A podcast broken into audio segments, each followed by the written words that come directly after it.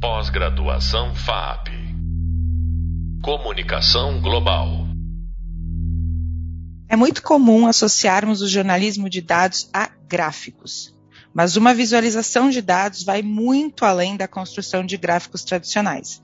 Ela pode envolver imersão, interatividade, games, ela pode acompanhar uma reportagem ou ser a própria reportagem roubando totalmente a cena.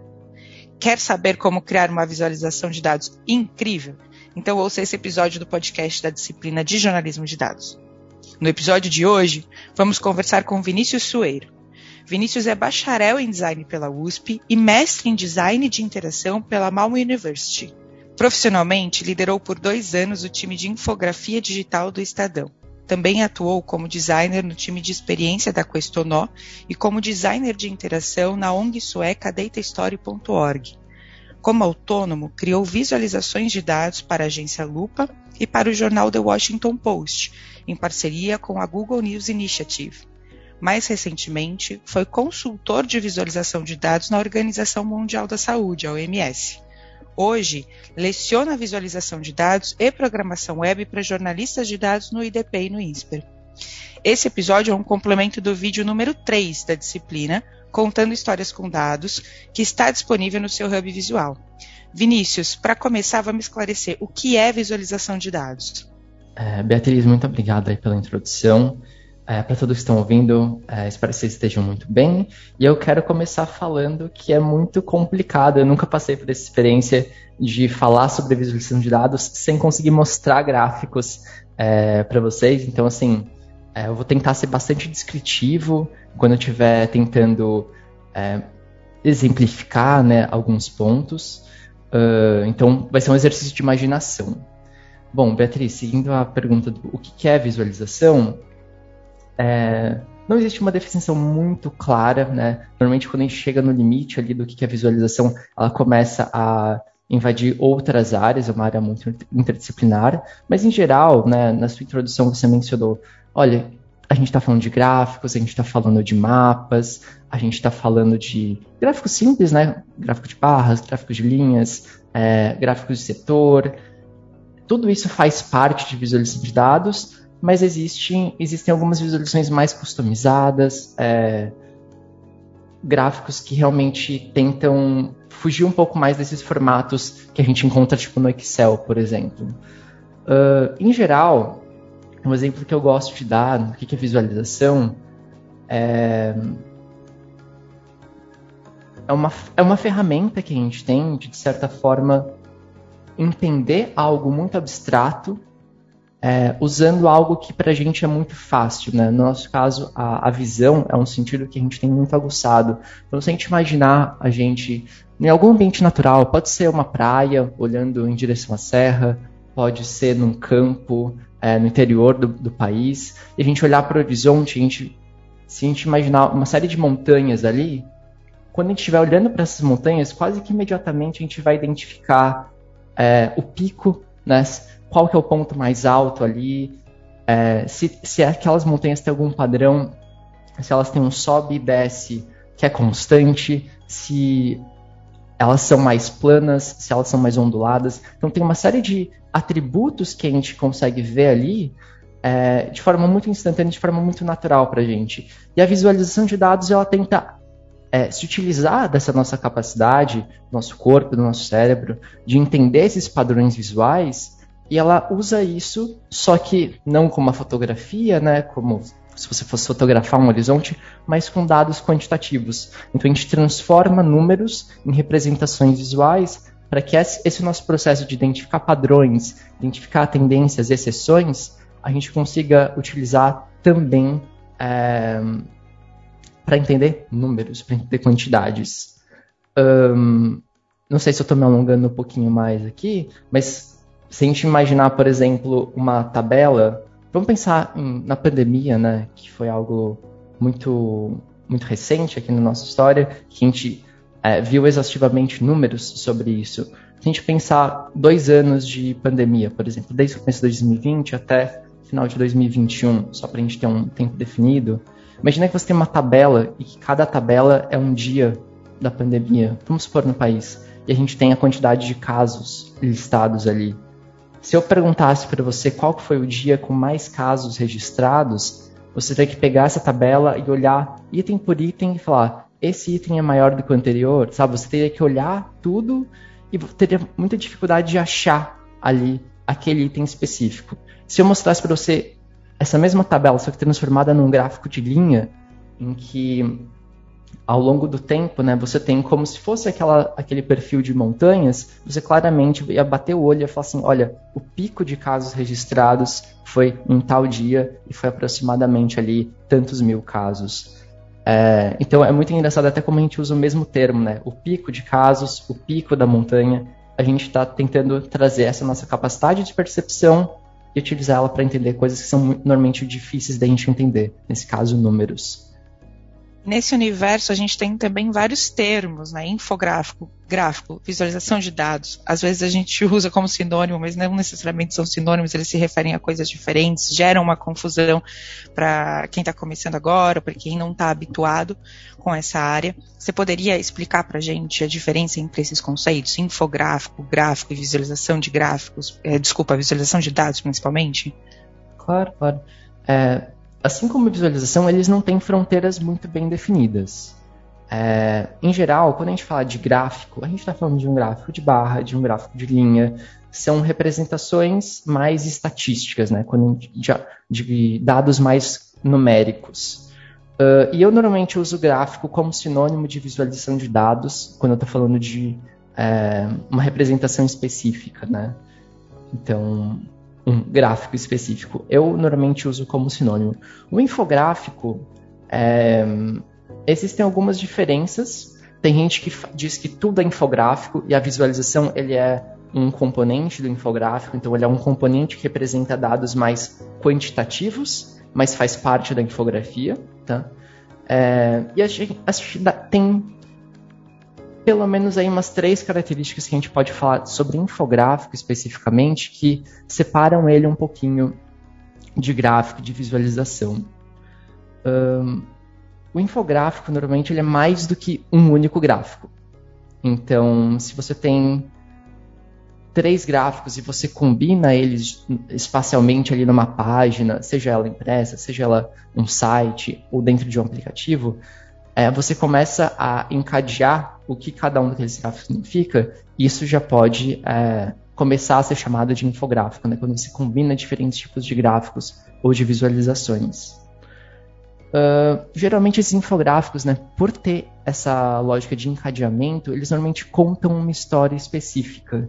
Então eles vão não vão ser simplesmente assim, taxa de mortes é, a cada 100 mil habitantes em, por tal coisa. Né? Eles, eles vão tentar ter uma narrativa ali por trás que eles estão tentando comunicar. Uh, em geral, é, eu normalmente me refiro às vezes a isso como infografia tradicional. Ao, ao, passo que a visualização de dados ela tenta visualizar dados quantitativos, então tabelas numéricas tal, a infografia mais tradicional, como eu chamo, ela tende a ser mais pictórica que, que eu quero dizer com isso? É, até pegando um exemplo assim da minha infância. Eu, quando era criança, eu adorava ler revista de dinossauro. Então, assim, se a gente tinha uma ilustração de um dinossauro e um texto do lado, isso não é infografia. Agora, quando o texto começa a se mesclar com a imagem, você pega essa ilustração do dinossauro, daí você começa a puxar uma flechinha. Olha, esse aqui é o rabo, ele, esse aqui é a, é, é o pescoço em S. É, quando você começa a adicionar outras camadas que a gente não conseguiria ver, assim, imagine um dinossauro na sua frente. Tem coisas que a gente não conseguiria ver. Por exemplo, a gente quer ver os órgãos internos dele. Então, nessa ilustração de dinossauro, a gente vai apagar uma parte ali, talvez, da cabeça ou é, da barriga e mostrar um, alguns órgãos internos ali, os ossos, como é que eles eram construídos. Então a gente está adicionando camadas de coisas que a gente não conseguiria ver normalmente. É, e quando a gente começa a mesclar isso com texto é, de forma mais pictórica, então aqui eu não estou colocando nenhum número, se você perceber, né? Mas eu estou explicando como é que era ali a anatomia dele. E isso normalmente a gente se refere como um, um infográfico é, que tende a ser mais pictórico. E outros exemplos são, é, sei lá, se a gente pensar no atentado do 11, 11 de setembro, se a gente fizer um gráfico que mostra assim, olha, as torres gêmeas estavam aqui, o avião chegou é, desse ângulo, em tal horário, bateu aqui, estava assim, ficou assim. Quando a gente tenta representar de forma mais figurativa, a gente normalmente chama de infográfico. Ao passo que quando a gente tem dados mais quantitativos, a gente chama de visualização ou de gráfico. Mas assim, as, só reforçando, né? As, os limites entre esses dois termos são bem nebulosos, assim, bem esfumaçadinhos. É, não tem um, um, momento específico que você fala. É, ah, passou daqui é uma visualização, passou daqui é um infográfico. Isso varia bastante de autor para autor também. Perfeito. E Vinícius, como você começou a trabalhar com visualização de dados? Você se interessou? Você já tinha, né? Você já era formado em design, então você foi para essa parte de jornalismo de dados, de comunicação. É, em qual contexto, em qual época da sua carreira? Legal, Beatriz. É até curioso, assim, eu me formei em design, mas eu não comecei estudando design. Eu comecei fazendo gestão ambiental lá na USP também, e logo no primeiro ano de que eu estava fazendo gestão ambiental, a gente fez um projeto em que a gente foi num parque ecológico, a gente contou vários indivíduos de árvore, né, uma espécie específica de árvore, como é, quantos tinham numa área do parque, quantos tinham em outra. E assim, era, era, um, era, uma, era uma coleta de dados que a gente estava fazendo. Na hora de comunicar isso para a turma, a primeira coisa que eu pensei em fazer foi realmente um gráfico. Então, eu peguei e ilustrei assim, olha, cada barra aqui representa uma árvore, a barra é mais alta conforme quanto mais alta era a árvore que a gente encontrou. Esse aqui é o retrato das árvores que a gente encontrou nessa área. Esse é o retrato das árvores que a gente encontrou nessa outra área. E aquilo eu não tinha a noção de que eu estava fazendo uma infografia, uma visualização de dados ali, mas é, eu comecei a ter que tomar gosto por design. Eu acabei mudando de curso e logo ali é, no segundo ou terceiro ano do curso surgiu uma oportunidade, uma é, amiga que estudava comigo, ela trabalhava em redação, já era a segunda graduação dela, ela fazia. É, ela já tinha uma, uma trajetória forte é, na, em editorial, né? E abriu uma vaga é, para trabalhar com ela no Estadão. Ela falou assim: Olha, eu conversei com ela, perguntei o que, que eu preciso saber para trabalhar com você aí no Estadão. Olha, a gente está querendo criar infográficos interativos para a internet. Então, tecnicamente, né, você tem que conseguir é, explorar algumas linguagens de programação, como HTML, CSS, JavaScript, para criar sites interativos, e principalmente essa parte de design que você já está estudando aqui na, na faculdade, né? Eu comecei a estudar, consegui entrar lá, e assim, eu entrei como um designer, fiquei cinco anos lá no Estadão e me apaixonei por visualização de dados. É, foi, foi um pouco fortuito, assim, não foi algo que, nossa, meu sonho era fazer isso, mas casou com vários gostos que eu tinha. Né? Eu gosto muito de ciências, eu gosto muito de, é, obviamente, design. Eu tenho interesse por matemática, por física, apesar de conhecer muito pouco, e por programação. Então, assim, é uma área que é tão interdisciplinar que ela acabou juntando várias coisinhas ali é, que eu gosto e eu acabei é, me apaixonando e segui isso como uma carreira. Que bacana. E Vinícius, nessa sua trajetória profissional dentro do jornalismo e do jornalismo de dados, é, você acha que é possível produzir uma reportagem guiada por dados sem que ela tenha necessariamente uma visualização de dados? Você já, já viu isso na sua carreira? Bom, com certeza, eu acho que são coisas separadas, mas que se beneficiam muito. É, quando você fala de visualização de dados numa reportagem, é curioso pensar porque a visualização ela pode estar em várias etapas do processo de produção. Normalmente a gente pensa só em comunicação final, né? Quando a gente está lendo a reportagem, nós como leitores de um jornal, e tem um gráfico ali no meio. Essa visualização está servindo para o propósito de comunicar. Então quem escreveu aquela reportagem, ele já é, a pessoa ela já analisou aqueles dados, achou alguma coisa que era relevante e ela criou um gráfico que ajuda a comunicar aquilo. Então, esse é um tipo de visualização, visualização para comunicação. A gente pode usar a visualização não para contar boas histórias, mas para descobrir boas histórias também. A gente pode usar a visualização durante o processo de apuração. Então, se você tem um, uma base de dados, se você quer está tentando identificar coisas que podem ser relevantes ali, você pode fazer, nossa, qual que é o valor médio, qual que é o valor mediano. Você pode ter uma série de, de coisas que você calcula mas às vezes a sua história está na forma como você visualiza aquilo. Vou dar um exemplo. É, no Estadão, a gente fez um projeto uma vez que era o basômetro, é, um redesign do basômetro, que é uma ferramenta um pouco mais antiga, e a gente calculava a base aliada é, do governo na Câmara. Então, traduzindo assim, é, quando o, a Câmara dos Deputados né, vai votar alguma coisa, às vezes o governo fala assim, olha, eu quero que nesse, nesse projeto de lei, por exemplo, eu quero que votem sim. E daí a gente calculava, olha, se você votou sim, você votou a favor do governo. Se você votou não, você votou contra. E a gente calculou, ao longo de várias votações, qual era a taxa é, de governismo de cada deputado. Ou seja, quão, quão frequente era ele votar sim quando o governo mandava votar sim e a gente conseguiu calcular uma taxa. Então, por exemplo, no, no, governo Dilma, determinado governo Dilma, a taxa de governismo era 75%. Ou seja, 75% das vezes o governo, é, a Câmara obedecia é, o que o governo pedia. Com Bolsonaro, é, lá em 2019, primeiro ano, não sei como é que estaria hoje, mas a gente tinha calculava a mesma taxa, dava tipo 76%. Então são valores muito próximos. Você fala assim, pô, diferença de um ponto percentual, isso não é nada.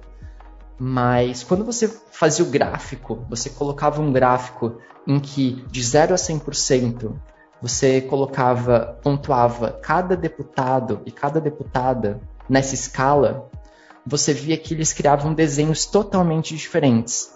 Apesar da média ser muito parecida, é, no governo Dilma você tinha uma.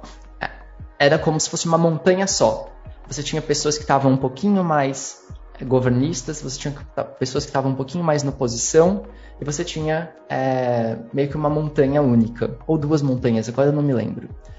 No caso do Bolsonaro, quando você via esse gráfico, ele estava muito mais separado. Quem, tá, quem, era oposição era muito mais oposição. Quem era governista era muito mais governista. Então, esse é um exemplo que foi até um, pouco, um pouquinho complexo de explicar aqui sem mostrar, mas para exemplificar aqui, às vezes um número ele está escondendo uma série de nuances por trás que a gente consegue entender melhor quando a gente visualiza. Então a visualização ela pode ser usada durante o processo de apuração é, para você entender essas nuances. E um exemplo de uma reportagem que tinha um gráfico, mas o gráfico ali não era tão importante, era aquela análise que a Folha fez em 2018 sobre é, possíveis fraudes no Enem. Então houve uma análise de dados em que comparavam assim 3 milhões de gabaritos de provas, fizeram uma análise e falaram assim, estatisticamente é praticamente impossível que essas mil e tantas provas estejam é, tenham essas respostas por é, chance. A chance de fraude aqui é grande. Então, assim, numa análise de dados que foi feita, identificaram mil possíveis fraudes em provas do Enem, quando que o valor de, de fraudes confirmadas na época era tipo 14. E essa, assim, quando eu te falo isso, eu não preciso de um gráfico para mostrar isso. Né? Eles tinham um, um, mapa mostrando onde que estava concentrado no país, mas era um pouco secundário. Eu acho que esse é um exemplo que, assim, eu, eu falar esse lead para você, essa descoberta, é claramente uma reportagem de jornalismo de dados, mas ela não precisa de um gráfico para você entender é, o que eu estou querendo dizer com isso, né? A quantidade que é mil provas possivelmente fraudadas.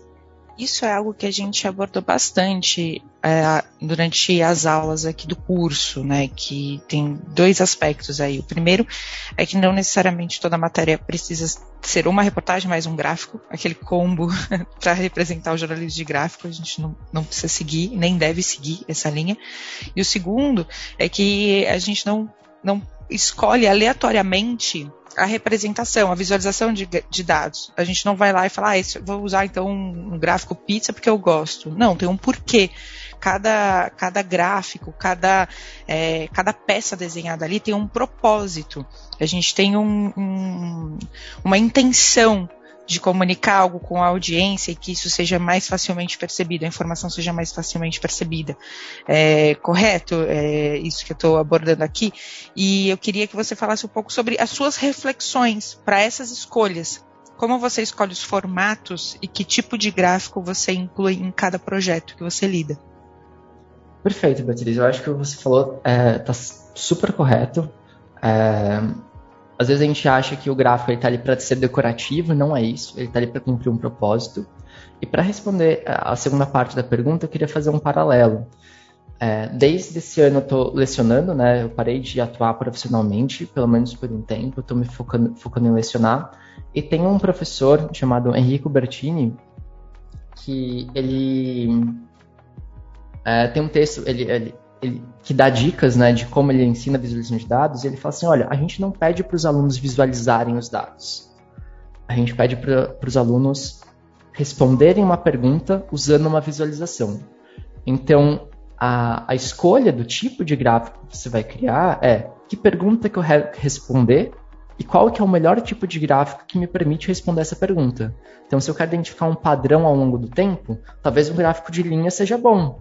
Se eu quero identificar é, um valor que é muito diferente, é, uma correlação ali e algumas, alguns é, itens, alguns data points, né, alguns municípios, vamos supor, que fogem àquela regra, talvez um gráfico de dispersão seja bom, que eu consigo ver uma nuvem de municípios ali aglomerados no meio, mas dois, três pontinhos que fogem daquilo. Então, se eu, se eu quero destacar esses dois, três pontinhos, esse pode ser um bom gráfico.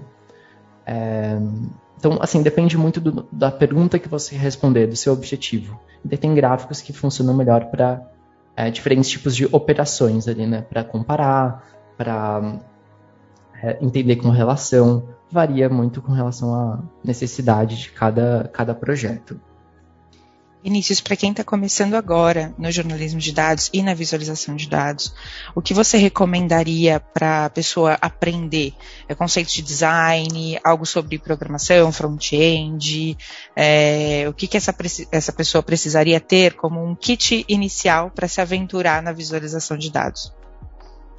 Eu acho que é importante é, praticar, mas mais importante do que praticar e começar a aprender a programar e começar a aprender, é, sei lá, desenvolvimento web ou Python ou uma ferramenta específica, eu acho que é legal entender um pouco mais conceitualmente. É, tem um livro que eu acho que ele funciona muito bem como introdução, que é o How Charts Lie, do Alberto Cairo, que é como gráficos mentem, né? E segundo o próprio Alberto Cairo, é, na verdade, o título mais apropriado seria Como é que a gente mente para nós mesmos usando gráficos. Então, ele, é uma introdução muito boa, porque apesar, né, ele, ele vai mencionar tipos de gráficos diferentes, mas através de, é, de exemplos ali práticos, né, de como gráficos foram utilizados para comunicar uma mensagem que eles não eram capazes de comunicar, né, como a gente cria significado em cima, eu acho que faz a gente ter um olhar crítico é, bem, bem relevante sobre essa área. Que isso toca numa, num outro ponto que eu gostaria de trazer, que é a gente tende a achar que dados são a, a coisa mais objetiva que existe, né? Assim, olha, os números não mentem, contra fatos não há argumentos, os, os dados está nos dados, né? E não é bem assim. Os dados eles são construção nossa, né? São, nós seres humanos criamos os dados é, é uma representação imperfeita da nossa realidade e a visualização, às vezes, ela pode colocar um véu de objetividade em cima disso. Então, se você vê um painel, um dashboard de negócios ali com gráficos de barras perfeitamente desenhados, com um gráfico de linha que mostra uma tendência super clara, às vezes a gente está colocando uma objetividade, está passando a ideia de que aqueles dados são muito mais objetivos do que eles são. Então, acho que entender um pouco mais é, do ponto de vista mais crítico, assim, como é que é a prática com dados, eu acho um bom ponto de partida. E se você quiser colocar a mão na massa, você pode, né? Se você tiver familiaridade com linguagem de programação, com análise de dados, eu acho que o Python é um bom caminho, porque você consegue, né, usando a mesma linguagem, tanto analisar quanto visualizar é, dados. Se você quiser criar gráficos interativos para a internet, HTML, CSS, JavaScript são linguagens bem legais, mas se você quiser começar a fazer protótipos, é, de gráficos diferentes e tal, uma ferramenta que tem crescido muito nos últimos tempos, que eu acho muito poderosa, é o Flourish. Flourish.studio. Ele é uma ferramenta que permite que você crie uma variedade enorme de gráficos interativos para a web e explore ela de forma fácil. Então, eu recomendaria é, que a pessoa tivesse tanto esse lado mais conceitual quanto esse lado mais prático. É, e eu recomendo Flourish para começar. Perfeito, muito obrigada, Vinícius. Foi ótimo ter você aqui com a gente hoje. É, esse foi mais um podcast da disciplina de jornalismo de dados. Eu sou a professora Beatriz Farruja. Nesse episódio, a gente apresenta alguns conceitos e aplicações de visualização de dados. Para se aprofundar nesse tema, eu convido que você assista o vídeo Contando História com Dados no Hub Visual e também acesse o e-book da disciplina no Hub Leitura. O próximo episódio de podcast vai abordar a ética no jornalismo de dados. Até mais. Pós-graduação FAP Comunicação Global.